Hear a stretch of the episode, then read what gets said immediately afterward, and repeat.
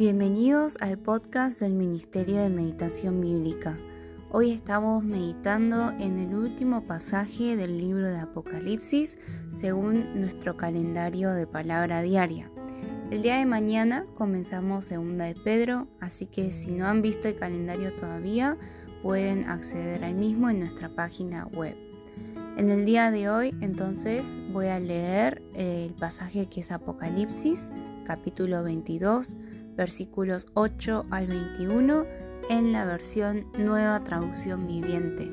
Y luego vamos a pasar a una breve reflexión. Rogamos al Señor que nos acompañe en este tiempo y continúe haciéndolo a lo largo del día para poder meditar de día y de noche su palabra en nuestras vidas.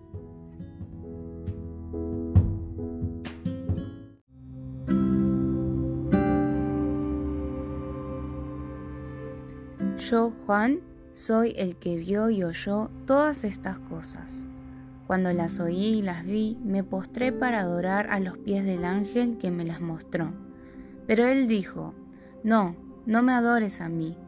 Yo soy un siervo de Dios, tal como tú y tus hermanos los profetas, al igual que todos los que obedecen lo que está escrito en este libro. Adora únicamente a Dios. Entonces me indicó, no selles las palabras proféticas de este libro porque el tiempo está cerca. Deja que el malo siga haciendo el mal, deja que el vil siga siendo vil, deja que el justo siga llevando una vida justa, deja que el santo permanezca santo. Miren, yo vengo pronto y traigo la recompensa conmigo para pagarle a cada uno según lo que haya hecho. Yo soy el alfa y la omega, el primero y el último, el principio y el fin. Benditos son los que lavan sus ropas. A ellos se les permitirá entrar por las puertas de la ciudad y comer del fruto del árbol de la vida. Fuera de la ciudad están los perros, los que practican la brujería, los que cometen inmoralidades sexuales, los asesinos, los que rinden culto a ídolos y todos los que se deleitan en vivir una mentira. Yo, Jesús, he enviado a mi ángel con el fin de darte este mensaje para las iglesias. Yo soy tanto la fuente de David como el heredero de su trono. Yo soy la estrella brillante de la mañana. El espíritu y la esposa dicen ven, que todos los que oyen esto digan ven, todos los que tengan sed, Vengan, todo aquel que quiera, beba gratuitamente del agua de la vida. Yo declaro solemnemente a todos los que oyen las palabras de la profecía escritas en este libro. Si alguien agrega algo a lo que está escrito aquí, Dios le agregará a esa persona las plagas que se describen en este libro. Y si alguien quita cualquiera de las palabras de este libro de profecía, Dios le quitará su parte del árbol de la vida y de la ciudad santa que se describen en este libro. Aquel que es el testigo fiel de todas esas cosas dice, sí, yo vengo pronto. Amén, ven Señor Jesús. Que la gracia del Señor Jesús sea con el pueblo santo de Dios.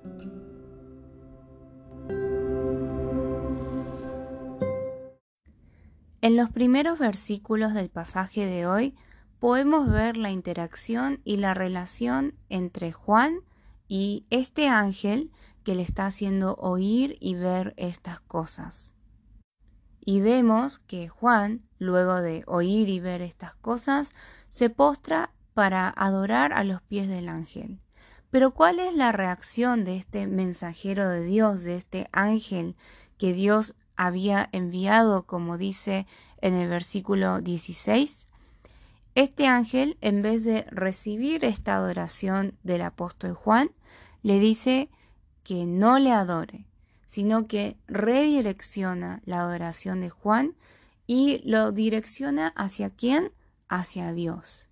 Y también este ángel le dice que en realidad él es, un, él es alguien tal como lo es Juan, y es un consiervo de él, dice en la versión Reina Valera, consiervo de Juan, de sus hermanos los profetas y de los que guardan las palabras de este libro. y le encomienda adorar a Dios. Entonces, ¿qué podemos ver aquí? Juan quería adorar a este mensajero, ¿no? Este mensajero que traía este mensaje de parte de Dios hacia las iglesias. Pero este mensajero, este ángel, no quiere recibir esa adoración, sino que la redirecciona a Dios. ¿Qué podemos aprender? ¿Qué enseñanza podemos obtener de estas actitudes que vemos tanto de Juan como del ángel? Vamos a empezar con el ángel. En primer lugar, el ángel, como dijimos, no acepta la oración de Juan. ¿Cómo lo podemos aplicar a nuestras vidas? ¿Cómo reaccionamos nosotros cuando una persona viene a felicitarnos, a aplaudirnos, a engrandecernos por algo que hemos hecho para la obra de Dios? Algo que en realidad nosotros hicimos porque Dios nos ha dicho que lo hagamos. Puede ser ya sea predicar, ya sea enviar un mensaje de texto a un hermano o una hermana en la iglesia para saber cómo está, puede ser el, el, hecho de orar por una persona o cualquier tipo de acción que uno como cristiano haga realmente por otros hermanos de acuerdo a la voluntad de Dios. Y muchas veces ocurre que cuando vivimos de esta manera, es cierto que las personas pueden acercarse, pueden agradecernos, pueden felicitarnos, pueden contarnos lo, mucho que les sirvió y que les fue de ayuda esa oración, esa prédica, ese acto de servicio, esa generosidad. Pero ahora la pregunta es, ¿y cómo lo aplicamos a nuestras vidas? ¿Realmente en nuestro corazón ¿Queremos recibir esa adoración o queremos redireccionar esa adoración hacia Dios mismo? Del ángel podemos aprender hoy que debemos redireccionar esa felicitación, esa adoración a Dios, por lo menos desde nuestra actitud, desde nuestro corazón. Y por el otro lado, pensando en el apóstol Juan, también aprendemos que eh, no tenemos que simplemente adorar a los mensajeros, sino que tenemos que poner nuestra confianza en Dios. Muchas veces ocurre que nos es más fácil en algún sentido adorar y pensar solo en la persona que está enfrente nuestro, que nos está dando una enseñanza o que nos está dando una ayuda. Pero el pasaje de hoy nos permite entender que no tenemos que estar adorando a esa persona que nos está ayudando en la fe, sino únicamente a Dios. Entonces en la aplicación podríamos anotar cuál es esa persona que yo estoy adorando, que yo quizás sin darme cuenta estoy poniendo toda mi expectativa, em, todo lo que yo deseo, lo tengo como un modelo a seguir, como un ejemplo, y quizás le estoy dedicando la adoración que en realidad Dios merece a esa persona. ¿En qué sentido tengo que tener cuidado? ¿Cómo puedo cambiar esta actitud? Todas estas cosas podemos anotarlas. En segundo lugar, ¿no? en, el, en el resto del pasaje, podemos ver que claramente dice que Jesús viene pronto, ¿no? y Él viene con su galardón, va a recompensar a cada uno según su obra. Él es el alfa y la omega, el principio y el fin, el primero y el último. Él es quien envía al ángel para dar este testimonio a las iglesias. Él es la raíz y el linaje de David, la estrella resplandeciente de la mañana. Y teniendo en cuenta esta característica del Señor, en particular el hecho de que viene pronto, también es interesante que podemos ver cómo van a vivir las personas, ¿no? Y realmente como hemos enfatizado bastante en el libro Apocalipsis, solo existen dos tipos de personas en este mundo. Existen los que obedecen a Dios, obedecen las palabras de Dios y existen por otro lado, los que rechazan a Dios.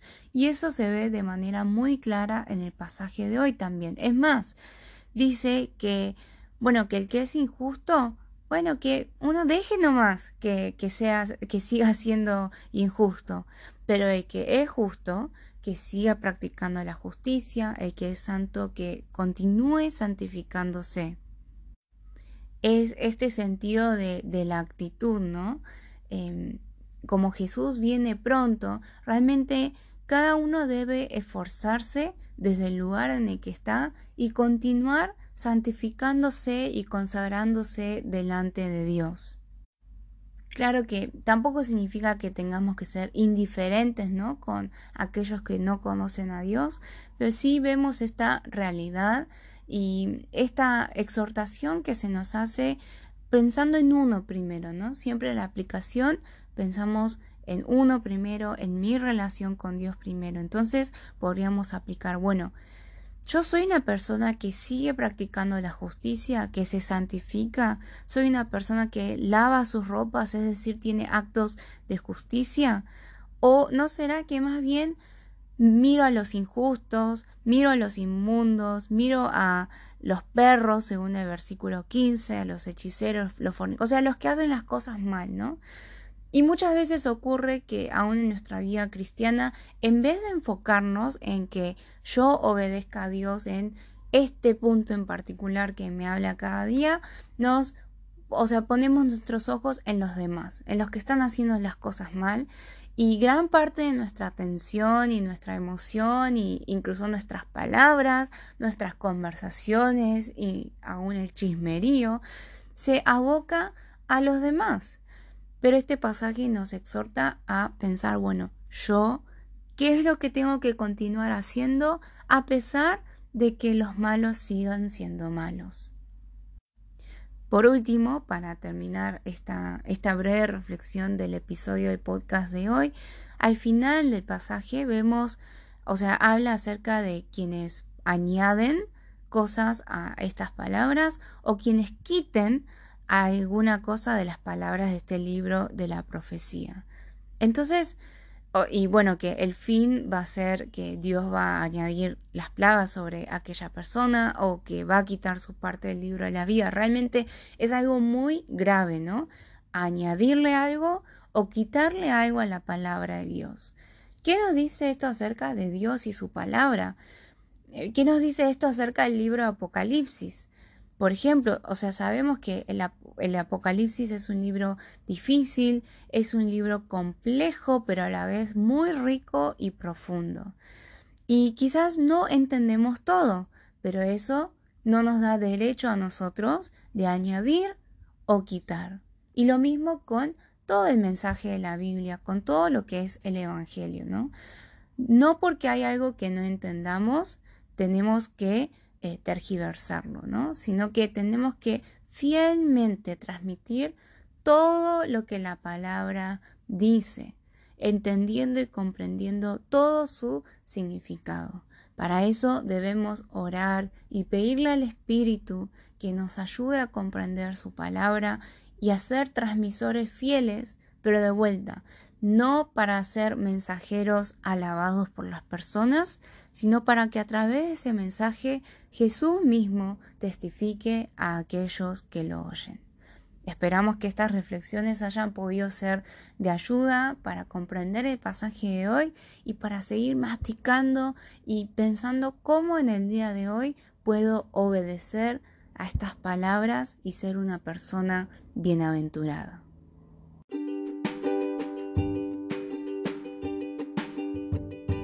Te recordamos que puedes visitar nuestra página web www.meditacionbiblica.com, también nuestro canal de YouTube Meditación Bíblica Internacional, Instagram Meditación Bíblica y en Facebook Ministerio de Meditación Bíblica.